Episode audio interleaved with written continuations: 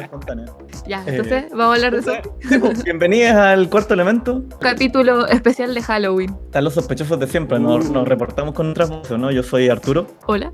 Hola Arturo. Yo soy Iván. Yo soy la reina unicornio. Hola, unicornio. Y yo soy el amo del calabozo. Oh. y Qué juntos miedo. somos el cuarto elemento. Ah, Donde hablamos de ingeniería, ciencia. Y hoy día, bueno, ¿quién dijo? La Isi, Roy, Iván. Alguien por ahí dijo que hoy día vamos a hablar de zombies. de zombies. Zombies. Es la hora, es la hora, es el mes, es, el- es lo correcto. eh, el misterio, el terror y los monstruos están eh, en el colectivo. E independientemente que la gente diga, ay, pero Halloween no es de Chile, seguro la Navidad la inventaron en Chimbarongo. Claro, Bienvenido Halloween nomás, démosle. El monstruo de mimbre de Chimbarongo. Claro. Y segundo año que no se puede celebrar Halloween como corresponde. Oh, es cierto. Qué terrible. Uno anda con esa sed peligrosa, esa de la peligrosa. Entonces. ya, zombies, eso. Quiero quedar como zombie, perdón. No es lo mismo. ¿Qué está pasando aquí? Y falta, ¿cómo- falta alguien más, pues, hay, alguien, yo? hay alguien que no ha saludado todavía. ¿Verdad? Yo dije hola. ¿Qué? Ah, pero. ya.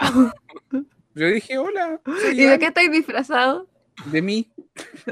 Calcetín con rombos, man. Sí, de hecho, soy calcetín con rombo. Eh, Ok, soy calcetín con rombo, man. Me parece muy bien. Maravilloso. Oye, ya, si vamos a hablar de zombies, creo que por ahí tenían, teníamos algo así como, como una pauta y queríamos hablar de qué, qué, es- qué es ser un zombie. El Roy tenía unas definiciones, parece. Ya, mira, yo tengo algunas. De hecho, eh, probablemente, no sé si, si tú conoces esto, Arturo, pero hay algo que se llama el síndrome del zombie, que eh, es un trastorno de, de la mente donde la persona cree que está muerto Oh, qué y por lo tanto no procesa el, el dolor y empieza a eh, decir, no, pero si yo no yo estoy muerto, y, se- y como que le da lo mismo. Y, y- y efectivamente la persona se hace daño hasta que se muere. Qué cuático, igual eso. Pero es como un, un trastorno Claro, algún. Es un, es un trastorno más, es una, una cosa de... Es de- como percepción. esa gente que tiene problemas con algún miembro, como que no lo reconoce como suyo y se lo quiere cortar. Mm, Yo creo que va por ahí. Pero es- se Bueno, suena como la Biblia. Como si tu caso- brazo derecho te trae problemas. Hay un caso Claro. de una señora que decía que estaba muerta y que sus órganos se estaban pudriendo y como que, Eso Ella- es el- que tenía como 65 años y que ella demandó no sé a quién porque ella quería estar en la morgue, como con Ella, el resto de las sí. personas. Muerta. Ese por- síndrome de. Sí, pues tiene Ah, que me- ser algo psicológico. Sí, me Ya, pregunto si será algo como un trastorno como psicótico o si, por ejemplo, habrán también como variantes, como cosas orgánicas, como que en verdad, por ejemplo, no, no le llega el dolor, como que los, los Pero- canales aferentes están obstruidos, o sea, están cortados o algo así. ¿Pero qué es psicótico? A ver, como una correcta definición de psicótico. Eh, no te puedo dar una correcta definición de psicótico porque no, no soy tan bueno para la psicopatología, pero Pero para eso fondo- trajimos. No, que no me dedico a la psicopatología, bo. Pero en, en el fondo lo- eh, es más cercano, lo- la diferencia en verdad que quiero hacer es si es un fenómeno como psicológico mental o si es como, por ejemplo, que tu- los caminos por los que viaja el dolor, como neuronalmente, están como suprimidos. Y por ejemplo, que no llega la señal. Quizás es como la Es que pregunta. mira, yo creo que, hay, yo creo que hay distinto porque el, el trastorno en el que tú no procesas el dolor existe. ¿ya? Eso no me acuerdo qué nombre tiene, pero eh, genera una mortandad eh, en promedio que difícilmente pasa de la adolescencia, porque por ejemplo eh, los, niños, los niños pequeños no sienten cuando se cortan, eh, no sienten cuando se rompen algo, claro. eh, algún problema con los dientes, ¿tá? que tampoco van a sentir ese dolor, entonces eventualmente eh, se mueren. ¿M? Pero no me acuerdo cómo se llama eso, pero, eso, pero eso existe, es aparte. Sí, de hecho yo tengo un No, conocido que le quebraron la nariz y no sintió que le quebraron la nariz y Oh. cachó cuando estaba muy muy enfermo que no podía respirar por uno de los dos lados. Ya Oh. así da- le tienen que haber roto la nariz a los 11 años y Ya. se dio cuenta ya en la universidad. po. Wow. Qué gay. Sí, y a esa gente no le agarra la anestesia, así es como complicado. Es complicado el... Mm. Mira, yo tengo una definición súper de libro, que es como la que yo creo que deberíamos, como de aquí para ir, pa ir viendo. Un zombie o un muerto viviente es un cadáver reanimado con baja o nula inteligencia que conserva algunas funciones, como la voz, aparentemente el hambre, algunos pueden ver, algunos pueden escuchar, y algo de sensibilidad, eh, me refiero al tacto. A pesar de que no sientan dolor, sí pueden sentir cosas como el calor y procesan eh, algún tipo de reacción frente al fuego. Espérate, ahí hay muchas cosas, es una definición muy amplia. ¿Por qué? Sí, traté de ser súper amplio. A, a ver, yo concuerdo con que es, es que es que hay gente que considera a los zombies también como cuando tú no tienes control de tu como de tu propia cuerpa, como ocurre con los azotamentes en Dungeons and Dragons. Mm. Hay gente que también considera que eso es un zombie. Pero ya, supongamos que los zombies están muertos. ¿Por qué tendría que tener baja o nula o sea, inteligencia? Ah, ya, ya. Lo mencioné por, por el poder como de decisión o de razonamiento que se le ve a un zombie. Pero no pueden juntarse los zombies a conversar y, y resolver un problema, por ejemplo. O por lo menos el zombie eh, con respecto al humano. Como que el humano está disminuido en sus capacidades cognitivas y quizá el, quién sabe, el, el organismo, porque en verdad, ¿mediante qué mecanismo estaríamos considerando el un zombie? ¿Como un, un cuerpo reanimado o un cuerpo, no sé, como ocupado por un parásito, como pasan con algunos ejemplos como de la vida real o algunos hongos, no sé. Porque hay zombies que están revividos por alguna cosa eh, biológica, hay zombies que, que se mueven por arte de magia, literalmente, hay zombies mecánicos. Supongo que es una discusión que habría que tener. En todo caso, es súper por dónde va. interesa- es súper interesante el ver que los zombies antiguos, o sea, como zombies de película antigua o libros, eh, son poderes místicos, Mm, mágicos, y claro. ahora como que la cultura pop los dice, dice que son hongos o, Un virus. o un virus pop. ¿Es más creíble, entre comillas? sí, o sea, Es un Sí. poquito, yo creo que es un poquito como en la línea simodiana, ¿ah? que en esta cosa que la ciencia cuando alcanza un cierto nivel de complejidad ya es casi como magia, porque en el fondo te dan un montón de explicaciones, pero si uno en verdad no está metido en el área, como que, que te digan tal o cual cosa, como que sí, te creo quizás, pero tiene sentido lo que dices. ya, pero miren, aquí hay el caso del hongo zombie, yo lo tengo anotado. El hongo zombie. Ya, hay unos hongos que son capaces de controlar a las hormigas, Ujú. a algunas hormigas. Antes, sí, sí, antes de hormigas. Sí. Eh, y este hongo es un Ophiocordyceps. Yo no sé quién le pone estos nombres. Esa es la, la especie o género, no sé cuál es, Iván. ¿Es especie o género? Género. Género, ya. Entonces, este eh, hongo, La próxima vez me voy a enojar. ¿por qué? Amigo, yo sé de células. Te quiero Pero mucho. Pero si no son Mira. plantas, son hongos. pero se No, respeta eh, la pila. Género, género es. El género es Ordi, Ophiocordyceps. Unilateralus es la especie, depende de la especie. Bueno, sigue tú. Ah, tú también lo tenía anotado. Ah, Es que yo lo había encontrado. Dale, pues dale tú, que tú No, dale más de es es que yo no lo te tengo voy a- aquí, así como saco. No te, no te voy a robar. Es que tengo otro ejemplo de, de araña y avispas, también lo tenía.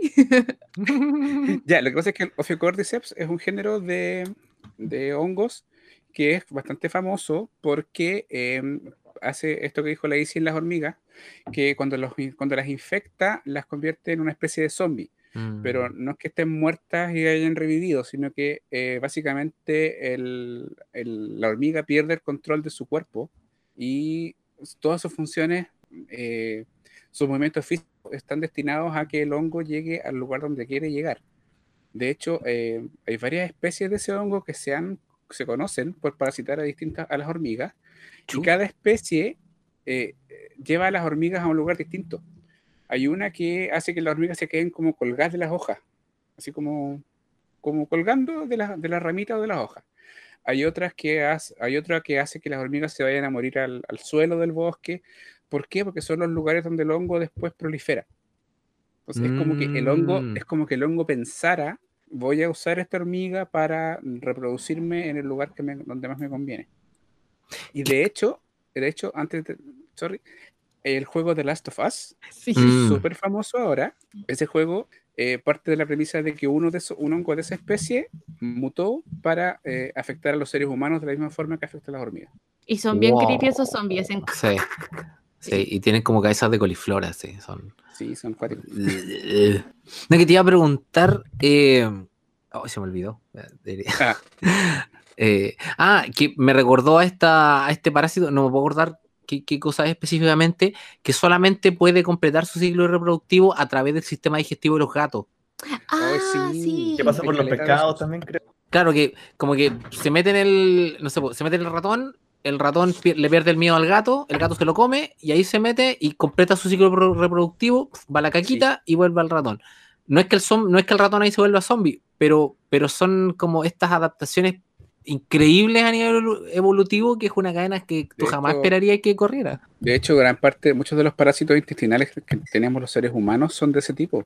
¿Cachai? Eh, la lombriz solitaria que le dicen. Mm. Eso viene de, ¿cachai? Huevos que estaban en la tierra, que, sal- que salieron de un animal X. Y nosotros somos parte del ciclo reproductivo de la X se está muriendo. Qué asco. Somos parte del- de los hospedadores de esa cuestión. Somos un transporte. Somos un mero transporte. Es que por eso yo le decía al Robbie como la salvedad de que o el zombie está muerto o hay algo que toma Claro. control, porque la nat o sea, como lo que nosotros ya conocemos de la naturaleza, como que nada puede volver de la muerte, en verdad. Eso es Mm. el estado final. Pero sí existen organismos que toman control de otros organismos. Son más como aliens en ese sentido. En ese que dale Arturo. no, que estaba pensando que, más que matar y más que tomar control, estos como parásitos lo que hacen es disminuir las funciones cognitivas, como para, como para ir como juntando quizás las definiciones, es disminuir las funciones cognitivas y lo único que mantienen en verdad son las, las funciones que le permiten al, al or- organismo que es el vehículo hacer las cosas que, que necesita. Por ejemplo, en el caso de la hormiga, subir, a, subir una, una parte o ir a morir una parte abajo. Claro, de como que deja lo solo que- la- las funciones pertinentes. dentro de lo que se ha estudiado, que no se cacha todavía muy bien el mecanismo, pero se cree que una de las cosas que causaría este hongo en la hormiga es una alteración en los canales de producción de, no, no- no sé si es dopamina, lo mismo que hay en los insectos, pero como ese tipo de, de comunicación neuronal. Entonces, haría que la hormiga se sienta, eh, eh, no sé, po, por instinto vaya a tal lugar, llega a tal Claro, cosa. como maneja, manejaría la química interna como para Claro. guiar un poquito la- las acciones también. Claro. Pero es súper curioso porque aparte de manejar la química interna, tiene que ser capaz de, enten- de traducir el entorno.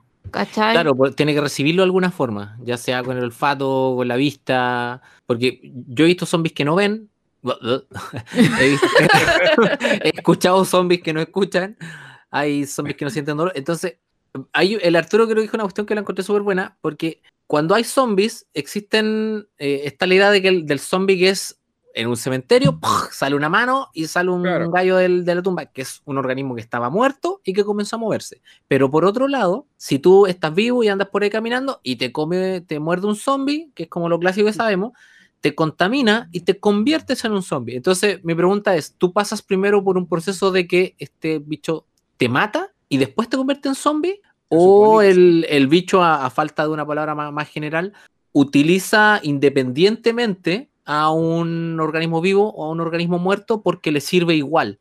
Yo creo que es la primera opción, porque Mm. nunca he visto, bueno, que en verdad depende de la mitología, porque hay Mm. algunos donde como que todos los locos se convierten en zombies, incluso los muertos que llevaban mucho tiempo muertos. Pero por ejemplo en The Walking Dead creo que no es así. Creo que es infección como humano-humano.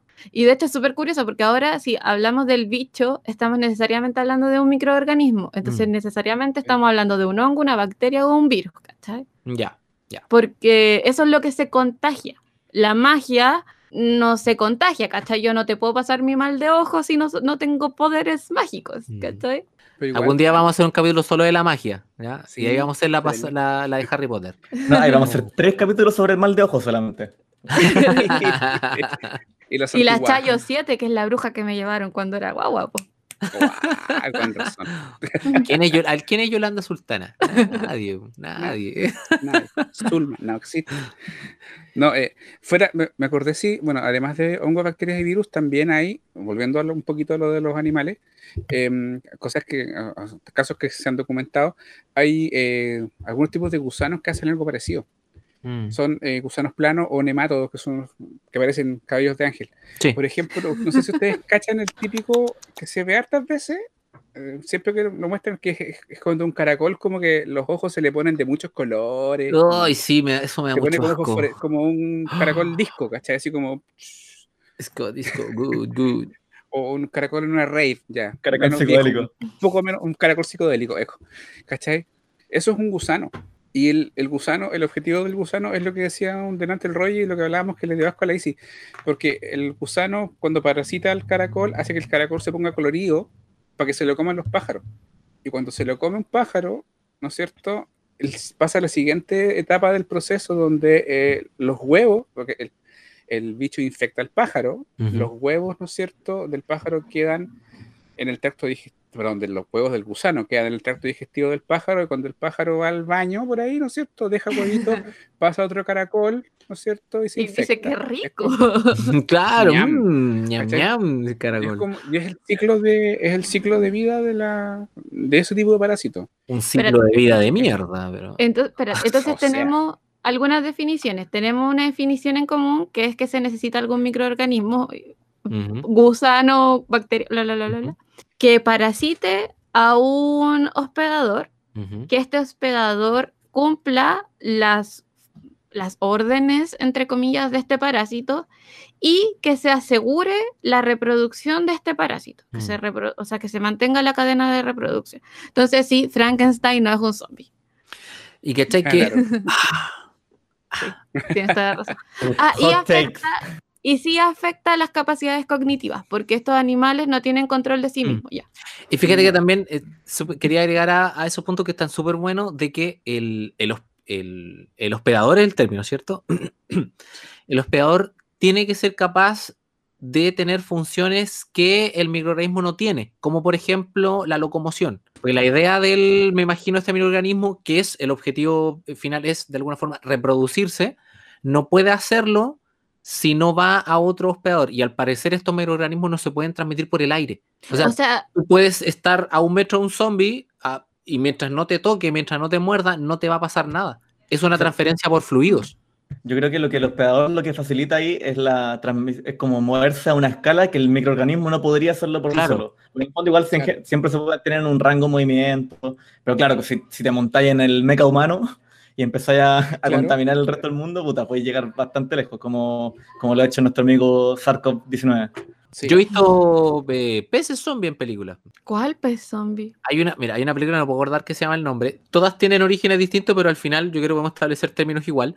Hay un pescador, sí, su botecito, y cae un meteorito, una especie de meteorito radioactivo, y cae en su, en su poza de peces, y, esa, y, el, y este meteorito genera una mutación, y los pececitos empiezan a moverse y muerden al pescador. Me encanta como todo esto siempre son mutaciones a la larga. Son Sí, cuestiones así como... Es lo más fácil, la vieja confiable. ¿ah? Es el nuevo un hechicero lo hizo. Acabo de encontrar otro zombie que no hemos considerado y que agrega otro, otro agente. Herbert West Reanimador, la novela de Lovecraft. Ujú. Esos son... Ah, pero esos zombies no se no convierten en zombie otra gente. No, No, No, solo no, son como ellos. Son, son solo reanimados. Son solo reanimados. Sí, es otra categoría. ¿Y las momias son zombies? No según lo que nosotros estábamos diciendo.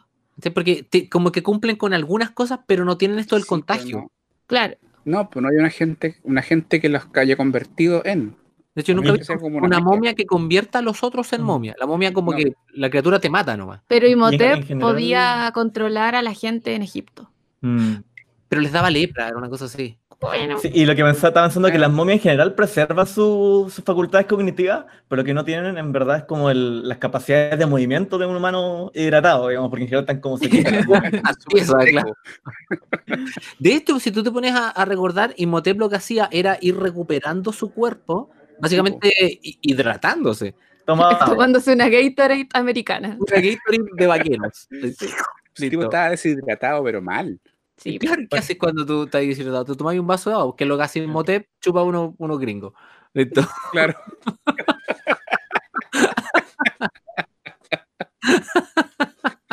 Entonces tenemos a los zombies de The Walking Dead que son como los más famosos en el último tiempo. Sí, ¿Hay algo más? y los de The Last of Us son bien famosos. Claro. porque la, hay una saga que es súper longeva, pero no es nueva, que es la de Resident Evil. Mm. Que ahí tiene el famoso virus T, que ahí especifica que es un virus. Sí, Sí, que desde el principio de la saga en verdad se llama en Japón Biohazard. sí, po. Y el problema con, con el virus T y todas sus variaciones, pues yo sé que el lore de Resident Evil es tremendo, es que es capaz de infectar a prácticamente cualquier forma de vida. Sí, po. Y te atacan los perros. Ay, hay como unos zombies raros. Hay, hay de todo. hay, Hay de cualquier todo, todo cosa que tenga, que tenga viva es, es- puede ser zombie en. Sí. ¿Se acuerdan de los regeneradores del 4? Ay, Puta que me daban miedo. no, pero a mí nada me daba más miedo que, que el Resident 3 cuando te salía el Nemesis así. Star. No, esa Sí, yo saltaba. Yo lo jugaba de noche con audífono, pero era Oh, para puro cagarme susto. Sí, era oh. Sí, era terrible. Y Yo no lo veo hoy día el Nemesis antiguo, era como tres JPG pegados así uno por el Sí. lado, como con una cara plana, Vale. como estirada, así tres píxeles. Tengo otro elemento para, para ustedes para saber si lo metemos o no, porque ya sabemos que a la momia no, a Monstruo Frankenstein no. ¿Qué pasa con los, con los esqueletos? Los Skeleton Warriors, que es un esqueleto nomás que se levanta y empieza a moverse. Porque hay zombies estaba- que están como en el punto medio, que tienen tan poca carne, y de repente son esqueletos nomás. Entonces, como que la carne está encima nomás. Pero no son contagiosos. Cuando son estaba el auge, ¿no? Pues, cuando no estaba el son auge de Game of Thrones, estaba esa discusión porque habían unos zombies que efectivamente tenían, tenían carne porque eran los revividos, pero también estaban los otros que eran puro esqueletos. Y ahí también la gente Espérate, estaba estamos, hab- estamos hablando de los que reviven con el dios rojo y los de más allá del muro. Sí, son distintos. Digo Son que Jon Snow es zombie. Spoiler a ver Wow. si es que alguien ha visto Es que, a ver, eh, Jon. Snow, Jon Snow vuelve de la muerte, tiene todas esas cosas, pero no es contagioso. ¿no? Y tiene toda su, su, su, su cabecita, que es bien fallada porque el weón le hizo caso a Daenerys, pero estaba aquí, ¿cachai? Pero, pero- pero Ah. técnicamente, por lo menos en Game of Thrones, no es tan mágica el revivimiento, porque si, si demoras mucho en revivirte, eh, tenés daño cerebral permanente. po. De hecho, el Lady Stoneheart no, no tiene todas sus facultades Bueno. cognitivas. Y, y bueno, y Beric Dondarrion también. Siempre que lo van reviviendo, dice que él va perdiendo algo. Que aparte de la Pero parte no mágica, tan- yo creo que puede ser su, su No, pero no es tan grave como Sí, el zombie, porque por ejemplo Lady Corazón de Piedra sabe lo que le pasó a su familia y persigue por algo a, a, a los Frey, creo que son, no me acuerdo el, el Mm. nombre de la casa. Es que- da- dale, dale, dale, termina. No, no, no es A eso. los Frey de Game of Thrones, por si acaso. Tiene, claro, es que tiene que ver con, con esa separación en, en el tiempo, o sea, cuánto tiempo pasas muerto antes de volver y eso genera daño cerebral irreparable. El Arturo lo sabe mejor que yo. ¿Por qué? Yo tengo daño cerebral irreparable.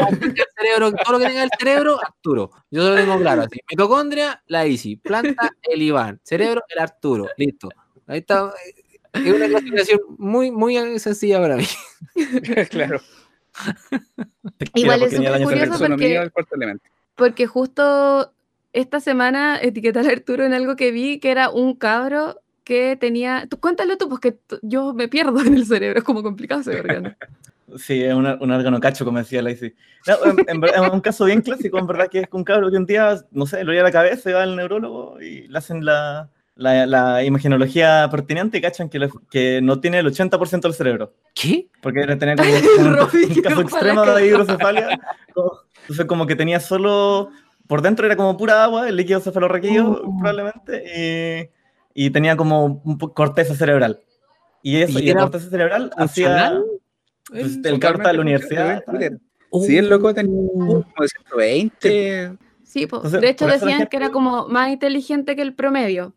Sí, por eso igual como que eh, la- cuando esta la gente lo toma harto para hablar de, para tomar con, con precaución la idea hasta de la neuroanatomía funcional, de que, por ejemplo, esta parte hace esto, porque Mm. el cerebro es un órgano como súper plástico y las Mm. mismas funciones cognitivas pueden ser hechas por otros órganos. Entonces Mm. ahí como que se pone como en cuestión lo que hablamos en el capítulo de, de la mente, como dónde está la mente. Si está, eh, Vayan a escucharlo, vayan a escucharlo. Todavía no Tengo está que terminar de resuelto. editarlo, pero cuando salga esto ya está. Cuando salga, escúchenlo. Es que sí, pues súper- es súper curioso porque a la larga, como este zombie pierde capacidades cognitivas porque su cerebro empieza a morir, porque su- sus neuronas que llegan hacia los brazos, hacia las piernas, empiezan a morir. Como, ¿por qué esta persona, este, este zombie es menos inteligente que, que, Tiene- no sé? Yo creo que tiene que, puede que ver con eso, porque hay gente que, claro, que te muerden, te convierten en zombie al tiro, e inmediatamente ya pierdes todo tu- tus Ujú. recuerdos o cosas así. Hay una película que se llama eh, of the Dead, creo que es, siempre se me confunden lo- los, nombres, donde sale este, el, el Luigi de la película de Mario Bros. Eh, Siempre se me olvida ese actor, el nombre de ese actor. Puta la película y el actor. Pero, a ver, sale La también. es Mario como el típico actor que hace de latino. Ah, voy a buscarlo, tú, voy- tú sigue hablando. Da igual.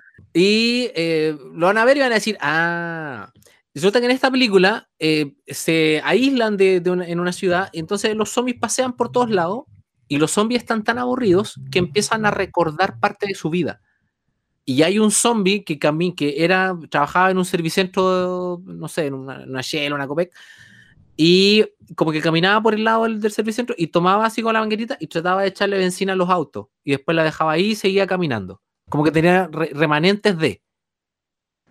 Ya. Entonces, como que no todo está perdido, pero tal Claro. vez existe un, un tema relacionado como con, como con la rabia, con la adrenalina, que, que- que- tal vez el zombie no puede sentarse a pensar sobre lo que fue. O lo que, lo que a mí se me ocurre es que quizás cuando el zombie, o sea, cuando el, el, el parásito, lo que sea que tengáis, di- disminuye tus funciones cognitivas, quizás como que disminuye tu ejecutivo central. Que esto como lo que uno, en el fondo, cómo tú accedís a tus recuerdos cuando intentáis pensar, como, "Mm, quiero acordarme de esto. Que es como, es una función bien extraña si lo pensáis, como, voy a decidir acceder como a estos archivos que tengo en mi cabeza. A la, a pero la quizá- bibliotecaria, así. Claro, Claro. como en Bob Esponja, no sé te invito a ese capítulo, que es muy bueno. Sí. Está como con los archivos, lo quema todo. Bueno, eso es, como- eso es lo que hacen los zombies, te queman todos los archivos, te dejan a un No, puro... te, te matan a la bibliotecaria, te dejan ahí los archivos probablemente, pero difícilmente tienes acceso a ellos. Claro, probablemente te mata a quizá a, la- a la persona que se encarga de los archivos, bibliotecario, bibliotecaria, y, y probablemente algunos de los archivos también, pues. Claro.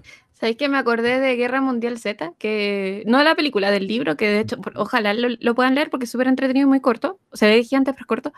Y está ordenado en, en, eh, tiempo cronológico. pues, Entonces, los primeros capítulos son como de el mundo acostumbrándose a, al SARS-CoV, pero, pero es un virus, o sea, un virus zombie. Y era súper entretenido porque decía que al principio la gente ponía a sus familiares en jaula para tratar de acceder a un hospital donde tratarlos, pues, ¿cachai? Como Mm. que, ¿qué le está pasando a esta persona? Y una de las cosas por las que se suele asociar como siempre los virus zombies, como que son alguna variante de la rabia. No sé si han cachado eso. Sí, sí. Y eso porque la rabia genera esta cuestión de que el animal se comporta de manera extremadamente agresiva, pues, ¿cachai? Y no tiene capacidad de, de, de, no sé, de controlar impulsos. Claro. Porque los No. zombies son, por naturaleza, sabemos que son violentos. Nunca, no hay zombies Claro. amables, excepto los que bailan con Michael Jackson, no sé. Ah, bueno. Los controladores de la música. Oh, la es otra arista. Ah. Bueno, ahí tú sabes que los, que los, que los zombies tienen, está confirmado el sentido del oído. Por Sí, supuesto, y el ritmo, sentido del ritmo. Claro, ¿viste? El oído le funciona súper bien, porque viste el equilibrio. ¿Sí? Bailaban súper bien. Oh, Es que bailan demasiado bien. Y si la mejor, yo creo que la mejor sí, no, coreografía de la vida.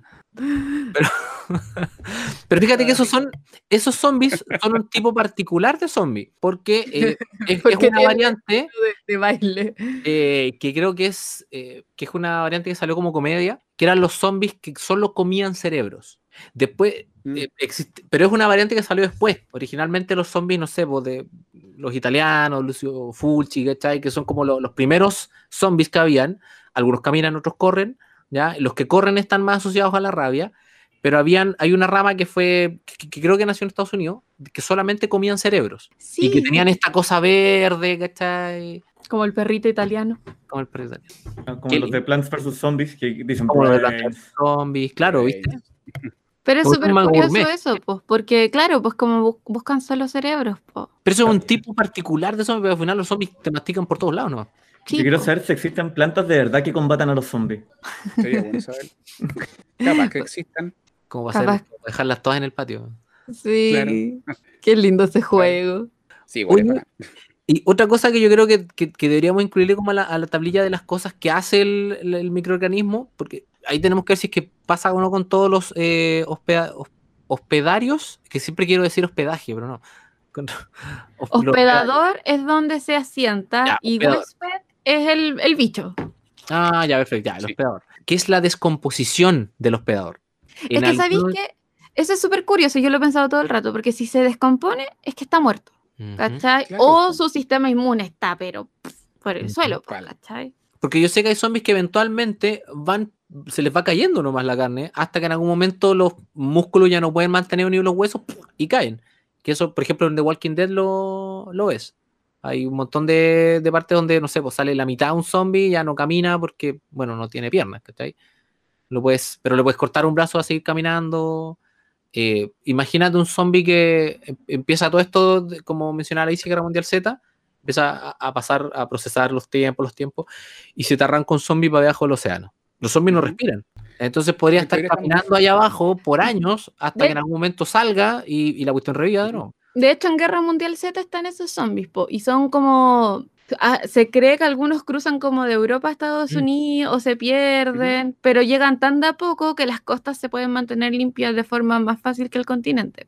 sí, es súper interesante el libro. En esta Órale. película que les digo yo del, del actor latino, Del actor que nadie conoce y de la película que nadie se acuerda. John nombre. Leguizamo, ahí está. Yo, le hice- yo lo busqué y lo reconocí, vi la cara y dije, ah, John Leguizamo, ese. es. En esta película los zombies se dan cuenta ellos mismos de que eh, están aislados solo por el agua y deciden caminar por debajo como lo que hacen los piratas del Caribe. Al final de la primera película, cuando tienen esta cosa como ya que, que es más mágica, obvio, pero son una especie de zombies también. Entonces caminan por debajo del agua y después salen al otro lado. qué buena. Perdón, me acabo de dar cuenta que mi gato tiene un rasguño en la nariz. Le pegaron un vergazo. No, pero no ha sido un zombie. Se ha convertido Claro. en un gato zombie. Al final, esta infección zombie te mantiene, o a lo mejor te extiende la, la duración de los tejidos para que la- el microorganismo pueda llegar a su destino, una cosa así. Sería como lo más lógico, po, porque en teoría el, el zombie está muerto, entonces su cuerpo se, está, se sigue descomponiendo. ¿cachai? Aunque hay algunas versiones de, de historia donde el zombie al final como que es, eh, se mantienen, se quedan como tranquilos. Creo que mencionaron, bueno, delante hablábamos de Soy Leyenda. Sí, Eso no Eh, están muertos. mm. Es una variante como del resfrío, una cosa así explicaban, que le querían ocupar para... Mm, Era una cura para el cáncer, creo que salía Claro. mal, Que era como una vacuna. Era una claro, cura para el COVID. que No digáis eso, salió- Arturo. que salió mal. Que queremos que la gente se vaya Nos a van a vacunar. Mi- Mira este Eh, hombre. Listo, hasta que llegó el Eh, cuarto elemento. nos van separamos. Adiós. Fui yo, fue el pingüino que está dominando mi cabeza ahora. Sí, sí es el, el organismo que está convirtiendo a Arturo en un zombie. Me acuerdo de Shaun of the Dead también. No es Dawn of the Dead, es Shaun of the Dead. Shaun of the Dead. Eh, Guarden el amigo en una- con tono de parodia, pero, eh, pero igual es. Ujú. En Chao ¿cachai? Y claro, y hay- el, el amigo, al, al amigo de abajo lo tienen en, como en el sótano jugando videojuegos. Sí, en la Sí. casita de afuera, como donde guardan Sí, la, eso, en la herramienta. afuera. Sí, y Sí, a los otros zombies los tienen como para llevar los carritos al supermercado. O sea, esa- la película es como comedia, pero encuentro que, que en eso quizás es más cercano a la realidad, porque como que la gente llega a la nueva normalidad. Y como que tienen a Claro, la po. gente ahí en la casa, encerradita, es como... Sí, ¿Cómo al final si te cuidas que no te completamente, ¿no? no te va a pasar nada en una invasión zombie? Lo puedes tener se para lavan las las, carretas, las porque no sé, vaya a mover carretas, ¿cachai? Pero te Claro. quiere comer, pues si el problema es que el zombie te quiere comer, pues. Hay un corto súper bonito que te da una idea de eso, que es un, un gallo, ¿cachai? Que sufre un accidente, un choque, está conduciendo con su familia, su señora al lado se muere y atrás tiene a su bebé en un, en un asientito. Y la señora se le convierte en zombie, ¿cachai? Pero está atrapada por el cinturón de seguridad. Entonces el gallo en, en la pelea, ¿cachai? Logra sacar a- al bebé del auto y salir él. Y se da cuenta que lo mordieron. Entonces el gallo dijo, ya, cagué. Entonces se le ocurre amarrarse a la hueva a la espalda Esta es donde sale Bilbo Bolsón. y se ese. pone como un palito hacia adelante, la típica talla de la zanahoria a seguirla, pero sigue un pedazo de carne. Entonces deja un pedazo de carne adelante y él como sabe que se va a convertir en zombie, entonces sigue caminando. Y cuando se convierte en zombie, el gallo sigue como zombie tratando de perseguir el pedacito de carne que está adelante y se lleva a la guaguita cruzando por toda la invasión zombie y a la guaguita no le pasa nada. Y se puso como un cartel de por favor cuiden a mi guagua y todo. Oh, qué triste. Es súper sí. lindo el corto. No sé a qué iba con el corto, la verdad. A- a que antes de ser zombie uno zombie. puede tener bu- buenos Buena sentidos. idea. Pero no, yo, tengo, yo puedo ¿Qué rescatar algo de a tu corto. En- cuando hay una invasión zombie es necesario un pequeño rasguño para que uno se convierta en un zombie. O sea, obvio que te pueden sacar un pedazo gigante, pero solo un Mm. pequeño rasguño. Lo que dice que este organismo tiene aparte una... Ay, ¿cómo se llama esto? Una... Ay, Iván, ayúdame. cuando se No, es como cuando es altamente eficaz, porque se requiere muy poca carga viral, por ejemplo, para que realmente te Mm. enfermes y te conviertas. No me tiene un término, no me acuerdo cómo se llama. Eh, no, sí, sí, tampoco me acuerdo. Un Pero- R muy alto, algo así. Cantidad No, porque el- crítica de material para infectarse. El, el- el R tiene que ver con poblaciones, pero no, yo a lo que Ah, me ya. refiero es como que, Mm. supongamos poniendo números, que para que yo me enferme de COVID necesito mil, mil partículas virales. pero para que yo me enferme de influenza necesito 5.000 partículas virales. Entonces, Mm. necesito como estar más en contacto con la influenza para que yo me enferme. En cambio, con COVID es más fácil. Entonces, este bicho necesita muy, muy, muy poquito, porque a la larga cualquier mini rasguño te convierte en zombie, pues, ¿cachai? Sí. Eso quiere decir que es altamente eficaz para hacer lo que sea que haga, ¿cachai? Ya sea entrar a la célula, llegar a algún lugar especializado. Mm, Lo otro es que se aloja en el cerebro y por eso afecta la cognición. Definitivamente tiene que llegar ahí. Pero es que llegar Sí, al cerebro no es muy fácil porque está esta barrera hematocefálica, que es una barrera de, de capilares y cosas que hace que el transporte hacia el cerebro sea muy, muy, muy, muy como preciso. Que el Por motivo eso por hay- el que todas estas pastillas que te venden como para que te mejore el cerebro y toda esa weá es mula porque en el fondo la mayoría de las cosas no llega al cerebro No por la barrera hematocefálica. Claro, Claro, no llega al cerebro. Entonces este bicho tendría que tener la capacidad de pasar esa barrera Mm. rápidamente, porque básicamente a un ser humano no lo, la única forma de, de que tomes el control completo del cuerpo es controlar el cerebro, porque necesitáis acceso al sistema de control, el sistema nervioso central. Es como un mecha. Existe un tiempo, me imagino, tiene que haber un, pro- un- estimado de lo que más se podría demorar un- un- una partícula dentro Mm. de tu sangre en llegar al, al cerebro, porque por ejemplo, yo creo que la, la infección que menos se demora es la de Tierra Mundial Z, de Guerra Mundial Z, que son como 12 segundos en el que tú tienes contacto y te empiezas a convertir. No, sé si, por en ejemplo, te rasguñan un pie y a lo mejor tú puedes.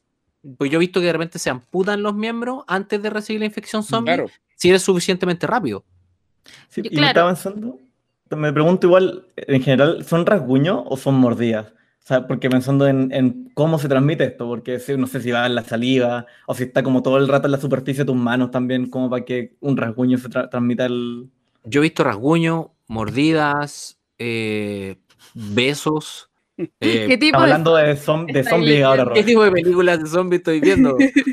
Mira, solo decirte que hay una película, que hay una película que se llama Zombie Strippers, ¿ya? ok. Que de hecho las strippers controlan todas sus funciones eh, cerebrales cuando se convierten en zombies, al punto de que se vuelven más inteligentes. De hecho hay una talla así de que una stripper se convierte en zombie y está leyendo un libro así como de, de Nietzsche y lo lee y, y dice como, jaja, ahora tiene mucho más sentido. Ahora está como, no, sé. Entonces no sé si habrán variantes de este, de este microorganismo que algunas son más violentas que otras. Como una antes- familia. Antes de eso, no recomendar una película que se llama Zombievers, que es de Oh. unos castores zombies. Sí. La he visto. Que viene con ranas. Ah, no la Maravillosa, es maravillosa. Qué mala película Zombievers. No, y la otra, yo también les puedo recomendar o no recomendar eh, zombies nazis. Ah, esa es buena, esa es buena. Hay dos, hay dos. La mejor, a mi juicio, es cuando se enfrentan con los zombies soviéticos. Esa es maravillosa. Claro que el chiste es que los zombies estaban conservados en la, en la- en la nieve de, de la tundra. Islandia, en Islandia. Islandia. Sí. Así que decir, los zombies nazis son dos, Felipe y no sé qué otro. José Antonio.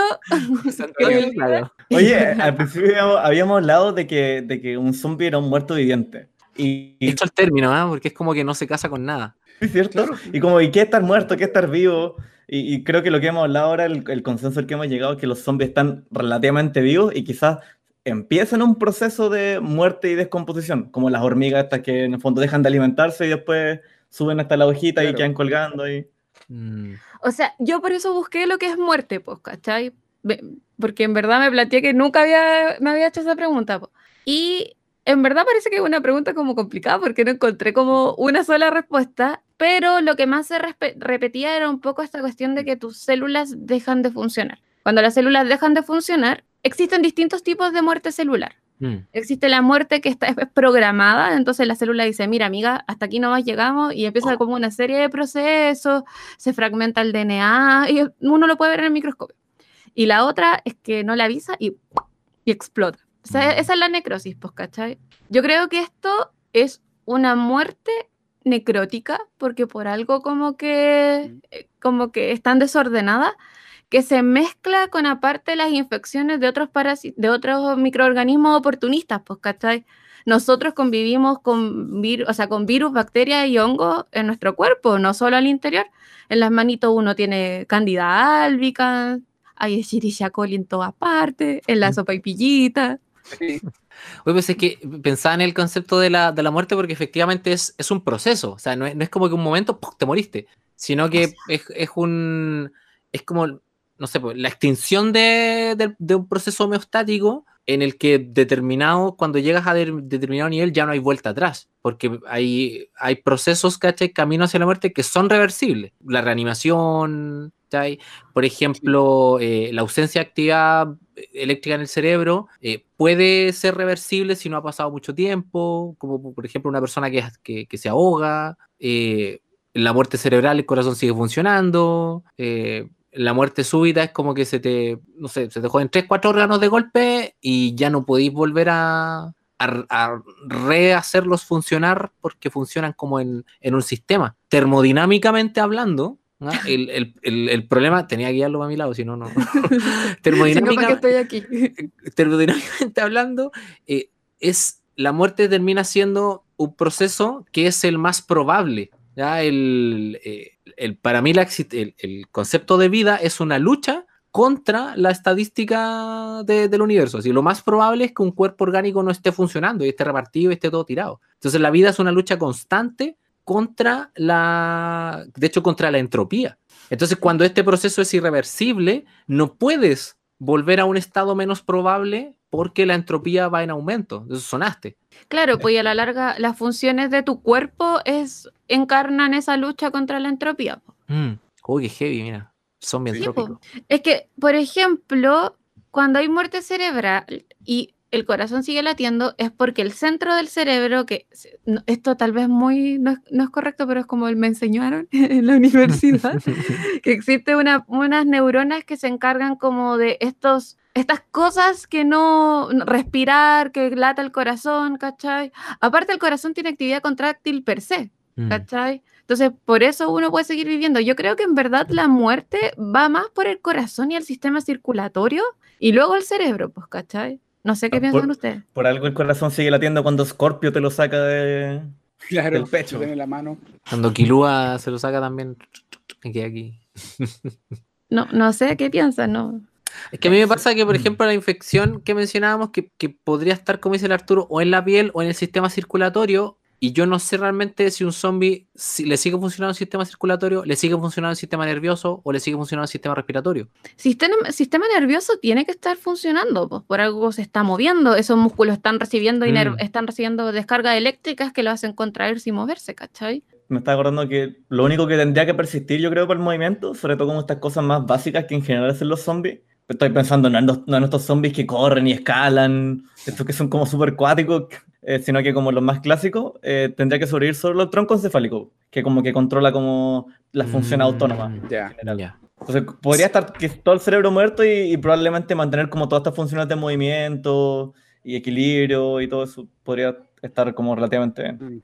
¿Y no habrá algún tipo, o no sé, no podremos pensar de repente en algún tipo de neurotoxina? Una volada más en el estilo que me, me embolé porque estaba buscando el tema de la, de la neurotoxina de la marea roja, me acordé de la, de, de la marea roja amnésica, ¿cachai? Que te, ¿Qué es eso? te- ¿Tú cachai? Bueno, he escuchado hablar de la marea roja. pues, Sí. la- Sí. que no, no- no se pueden comer. Bueno, las, las mareas rojas eh, en general se producen porque se llama marea roja porque hay un florecimiento de microalgas que hacen que el agua se vea roja. Eh, y se lo producen dinoflagelados, que son unos organismos chiquititos, fotosintéticos, que tienen un flagelo, son súper encachados. Y producen tres tipos en general de, de toxina. Diarreica, que obviamente es obvio lo que te pasa, em, paralizante y amnésica. Oh. ¿cachai? La paralizante es mortal porque te produce básicamente un paro. Es como la tetánica, ¿o no? Creo que sí. Sí, yo creo que sí, porque te produce un paro cardiorrespiratorio, o sea, altera a tal nivel el funcionamiento muscular y neuronal que tus músculos dejan de funcionar. Y la amnésica, hay gente que de frentón se le va la onda, o sea, no se acuerdan ni de cómo se llaman ni nada. ¿Te puede agarrar las tres? Eh, si tenéis muy mala cueva, yo creo que sí. Ponte, te paralizáis, te cagáis y no te acordáis. O sea, despertáis en algún lugar Todo totalmente cagado. Paralizado y todo cagado. Cono- Conozco otras no formas de llegar a cómo eso. llegaste ahí. ¿Qué te pasó? No, la marea roja, compadre. Una marea roja, no, Una no marea nada roja. que ver con lo que tomé, sino que fue una marea Una marea roja, etiqueta roja, un Johnny Walker. ¿cachai? Y, y no, pues la neurotoxina, esas están bien estudiadas. De hecho, se sabe que alteran, por ejemplo, eh, Hay una que se parece mucho, que, que es como un imitador de los, del glutamato, entonces ataca los receptores de Mm. glutamato en el cerebro, otra es que atacan los canales de sodio, eh, las bombas de sodio en, la- en- en la par- en las neuronas, Chuta. Eh, es recuático. Puede haber de repente que alguno de estos organismos dentro de sus facultades pueda producir una neurotoxina que haga que actúe más rápido y a lo mejor esa neurotoxina tiene más facilidad para entrar al cerebro que el microorganismo en sí. No sé, Claro. estoy Pero, elucubrando, ¿no? pero una neurotoxina es, no entra dentro de un microorganismo, no es una clasificación. Una neurotoxina No, es. es un, es un compuesto. Es un, ah, es un ya, es compuesto ya, tóxico. una molécula. Claro. Correcto, una Ya. molécula. Ah, más Claro. chica todavía, claro. Entonces, Claro, podría ser, por ejemplo, podría ser, por ejemplo, un microorganismo que habita en la piel, de forma que pueda contagiarse si tú lo muerdes, si estás cerca de la herida Mm. o lo rasguñas, pero que aparte genere esta microtoxina, o sea, esta neurotoxina que llegue Claro. al cerebro. Claro, y si te rasguña de pronto, más te- rápido. Claro, te demoras más en, en contagiarte porque te rasguñó por encimita nomás, pero si es muy violenta lo- la, la cantidad, la carga que te llega, obviamente no, no tienes opción. Mm. Podría ser una forma. que Ah. es, es un poquito parecido a lo que te- tú, bueno, la otra vez hablamos con Roy en, el- en el programa, en, el en Ciencia Imposible, Déjale. eh, del The Happening, ¿te acordáis? La Claro. de- cuando las plantas producen, esta, producen estos compuestos volátiles que hacen que la gente se suicide. ¿cachai? Una molécula la tiene mucho más fácil que un organismo, creo yo. ¿Sabéis, sabéis que acabo de pensar que hay un caso de una persona que se rió hasta que se murió y que hubo como una Oh. plaga de la, o sea, un contagio de risa? ¿Te, te suena? No, espérate. a ver, a ver. ¿no? Yo ¿Sabes qué? creo- a, a mí me suena, a mí me suena haberlo leído eso. Claro, suena como Yo Joker, creo como es. Oh. Oh, es que no me acuerdo muy bien. Aquí está. Episo- epidemia de la risa de Tangánica fue un brote de histeria colectiva o enfermedad psicogénica de masas ah, en donde la gente se rió hasta que se murió. Qué cuático. Tal vez, porque claro, el Qué problema de esas cosas es que tampoco se ha descubierto nunca como qué fue lo que pasó, ¿cachai? Puede ser que tal vez hubo un bicho dando vuelta y... Vieron un meme Piñera. Esto, claro, esto de la histeria no es lo que le pasa, por ejemplo, a, lo, a esta gente cuando em- empieza como a hablar con Dios así y, y empieza como a cantar, aleluya, hermano, y entran como en un estado, no, no, eso es como en frenesí que le llaman. O sea, Mm. caminando por el paseo humado. Claro. Claro. No, ¿no has visto estos videos? Estos que se ven como aviones así los gallos y, ¡ay! se acuestan y saltan y bailan. Y es como que de verdad están en, una- en un éxtasis, en un estado, Señor Jesús. en un estado como autoinducido Oye, de... Eso es culpa de los hongos pues, también. Sí. Bueno, hongos que eso es más causan esas cosas. Entonces, lo entretenido es que estamos generando una clasificación de lo que provoca el estado zombie. Porque en sí el zombie es una criatura que, que posee demasiadas variantes. Y podría ser incluso que, que- que el microorganismo, dependiendo también de, de su cepa, ponte que tenga cepas distintas, te permita correr, te, te genere eh, otro tipo de, de cambios como los de Resident Evil o como los de Last of Us. Como que yo lo veo así, como que son cepas de, de, de, O sea, podría ser, podrían ser especializaciones. Por ejemplo, Mm. un virus que no afecte tanto al sistema inmune del hospedador, entonces el sistema inmune está funcionando bien, entonces no se pudre tan rápido y se elimina, puede contagiar más. Eso suena como algo. Como la versión fruna debo- del virus. Debo- Debo volver un poquito atrás, porque a propósito estaba buscando sobre la, la epidemia de risa que decía Lacey, que yo nunca la había escuchado, y encontré con una, una- una entrada de Wikipedia que está documentada una epidemia de baile. Esa era también, sí. En, sí, en sí. 1518, voy a leer un poco, ¿cachai? Hubo una epidemia de baile que ocurrió en Estr- Estrasburgo, ¿cachai? A mediados de 1518. Una mujer empezó a bailar sin control y mucha gente se unió a bailar sin descanso durante días y después de un mes empezaron a sufrir in- invalidez en las piernas, ataques epilépticos y la mayoría murió como consecuencia de infarto, derrame y agotamientos. Y después se pusieron a bailar el thriller, ¿viste? ¿Cachai que los zombies pueden bailar? Bueno, Ah, esas personas también podrían ser zombies si tenemos como esta segunda clasificación del zombie que, Claro. que, que pierde su dominio como de sí mismo, pues, ¿cachai? Es que de hecho el origen del, del- del mito viene de eso, de, de este como mago vudú que eh, reanimaba como un, un cuerpo, lo hacía caminar para otro lado para que se fuera como solo a meter al cementerio. Y esa, Oye. y esa magia vudú como que la extendía a los seres que estaban vivos también para controlarlo. Oye, hemos hablado caleta como de la biología del, del Oye, virus, pero sí. creo que, que nos falta hablar un poco como de cómo es un mundo en donde existen zombies, como... Ah, oye, es que a mí me falta una, y de hecho te la voy a hacer a ti la pregunta ahí sí, sobre lo que tiene que ver con la energía. Porque para caminar, para correr, para todo esto por eso necesitas energía. Efectivamente que vemos que los zombies, entre comillas, comen, porque mastican y mordisquean, pero no sé si su sistema digestivo está funcionando como para poder generar energía para que ellos hagan eso. Entonces, ¿de dónde podrían estar sacando esa, esa energía? Mira, la, ¿Se ener- ellos mismos? la energía, especialmente para la contracción muscular, depende de... O sea, toda la energía de- depende de mitocondrias. po. Las mitocondrias en verdad son como... La energía llega en forma de moléculas de glucosa. Todas las, las, las proteínas, qué sé yo, de alguna forma entran a la célula y se convierten en alguno de los intermediarios que posteriormente pueden entrar al ciclo de Krebs o a la fosforilación oxidativa. Estamos hablando de proteínas cuando las personas están así como en procesos de, ane- o sea, de, ay, de anorexia, cuando ya no estás consumiendo nada, te empiezas a consumir tu propio músculo, tu músculo es proteína. De lípidos, cuando uno empieza a hacer mucho ejercicio y tiene que empezar a, a sacar energía de alguna parte, lípidos. O bien del Chocman, del Super 8, que eso ya es glucosa. Eso llega a la célula y magia, magia, magia, mitocondria, ATP. Entonces, para que un zombie tenga energía, necesariamente tienen que estar entrando nutrientes. Y para que entren nutrientes, necesariamente tiene que estar funcionando por lo menos el intestino delgado que es donde se hace este, este como ingreso masivo de nutrientes a la sangre y luego se distribuye. O sea, eventualmente se como que podría ser que lo que mordisquean igual les sirve. Comen, ¿cachai? El zombie come. Y si no come, no debería tener energía, debería estar más lento, se debería empezar a consumir a sí mismo. Los que se mueven lento probablemente se descompongan antes por lo mismo, los que se mueven rápido, como a lo mejor no están, tienen una cepa que les permite mantener mejor el sistema digestivo para que el zombie siga funcionando.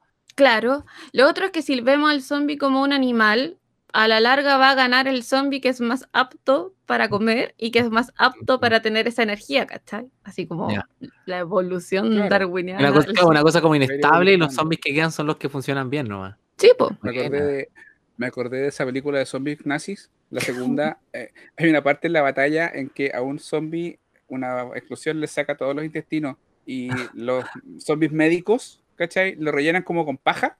Y luego se para y sigue corriendo y va a la batalla de nuevo. Eso no podría pasar.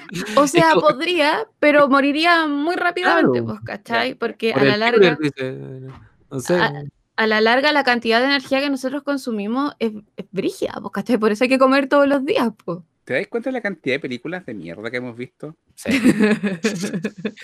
Y aún así, la dice todavía no es el Día de la Independencia. Puta. Y. Y aquí Tiene me echan al agua. ¿Alguno de ustedes ha visto el séptimo sello? Esa es la de Johnny Depp. Sydow. No, la de ¿No? Ingmar, Ingmar Bergman.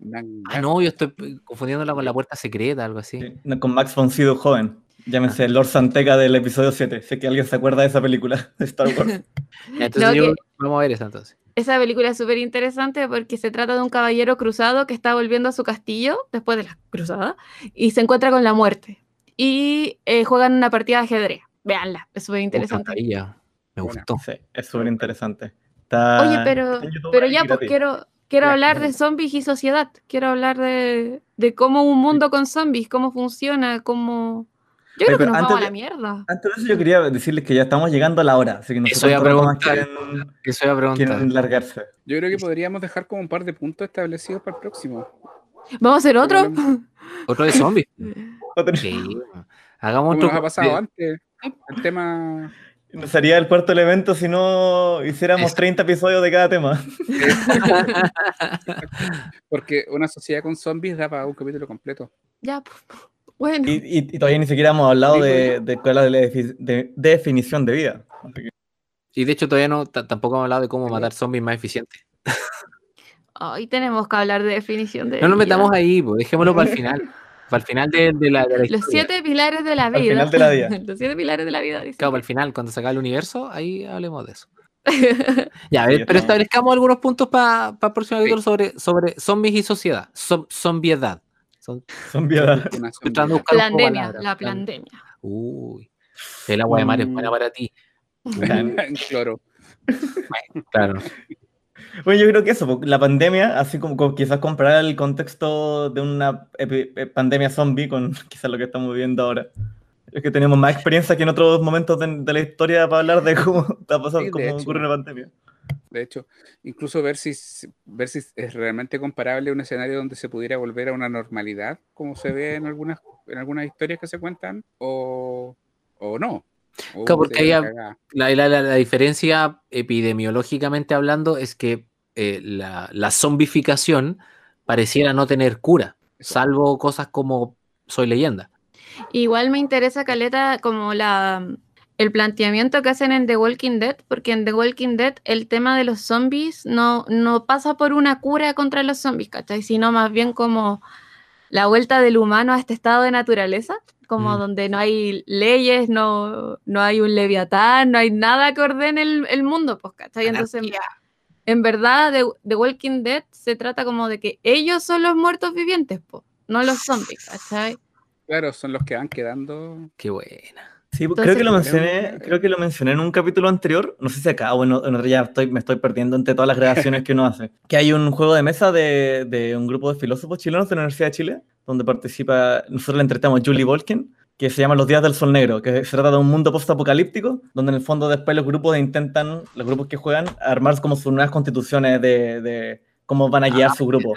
Que va como en esta bola de- como de Walking Dead que está diciendo Lacey. Porque en el fondo hay distintos grupos van decidiendo que no sé, tener líderes democráticos, a otros líderes autocráticos, eh, no sé, pues votar por asamblea y, y ven las consecuencias reales, porque no sé, pues si, si tenéis, si, si ya todos nuestros grupos se va a decir por democracia. Eh, Los Ujú. que son con un gobierno autocrático van a llegar y los van a matar a todos mientras estáis votando, ¿cachai? Como- y pasan ese tipo de cosas. Es que es súper interesante. Es como, por ejemplo, Sí. ese capítulo donde Rick en un momento dice como que esto ya no es una democracia porque a la larga él no podía mantener esta estructura democrática mientras tenía que salvarle el poto a la gente, ¿cachai? Claro, po. En todo caso, yo siempre he dicho y les voy a decir a ustedes y a todos nuestros auditores que si hay una, una pandemia zombie, yo me voy a morir porque a mí me gusta bañarme todos los días y me da lo mismo vivir en un mundo sin baño. Así que, chao, gente. Yo lo tengo súper claro. Me voy con los zombies. Me voy con los Prefiero convertirme en un zombie. El zombie unicornio soy yo. El mundo está muy complicado, yo prefiero zombificarme, así como... Es más fácil tal vez de todo. Sí. Entonces, Claro. ya, Yo creo que- No tenés que ahí estar podría- organizado. yo creo que otra, otra arista que en algún momento que, que podríamos tocar en ese programa es si efectivamente, conociendo cómo es el ser humano, existirían facciones de, de derechos de los zombies. de más, Yo creo que po. De más que aparecería. Como abraza zombies, no sé. O sea, no sé si seguro, tenían a- los abrazas zombies y los mata zombies, de una. Yo no sé si existirían los abrazos zombies, pero sí existiría este grupo que diría, oye, no sabemos si esto es irreversible, ¿cachai? Onda, si existe Mm. una cura o cuánto dura este periodo de incubación, tal vez si encontramos una cura. y- o Entonces, sea, claro, lo aislamos por mientras hasta que podamos Claro. resolverlo. claro. Pero igual si se llegara, por ejemplo, a un estado de normalidad, entre comillas, como, no sé, como en of the Dead, donde al final los zombies están para trabajos menores, ¿cachai? Igual surgiría, te puesto un movimiento que empezaría a abogar por los derechos de esos zombies para que puedan trabajar en otra cosa, ¿cachai? Para que no estén amarrados. Yo creo que daría Yo pa- voy a dejar esta idea que, que- como que- decís tú, los seres humanos somos así. que tiene que ver, que- no sé si lo dijo la Isi o el, o el Arturo, tiene que ver con esta evolución como del zombie, del mejor zombie por los otros. ¿Qué pasa si efectivamente dentro de, de esa, de esa normalidad que está ahí, un zombie nace, porque en películas se ha visto que hay bebés zombies, ¿cachai? Que pueden nacer bebés zombies, eh, nace con la inteligencia suficiente para razonar y organizar a los zombies. Ya, pero eso es un ghoul. y eso es un anime que se llama Tokyo Ghoul. y son Eso es necromante, claro. Es que si un, zombie, si un zombie está muerto, ¿Tiene No. derechos? ¿Puede votar? ¿vota apruebo o rechazo? Oye, qué brígido. Porque esto se va a estrenar cuando ya sepamos qué va a pasar. Oh, es verdad. Po. Heavy. Oh, oye, me dejaste, me zombificaste. Totalmente zombificado. Sí. Oye, yo creo que vamos cerrando el capítulo nomás Sí, ahora sí. para... Con- Le agradecemos a la gente que ha estado hasta ahora y ojalá que lo, lo- lo que estaba hablando recién sea la mejor salida posible.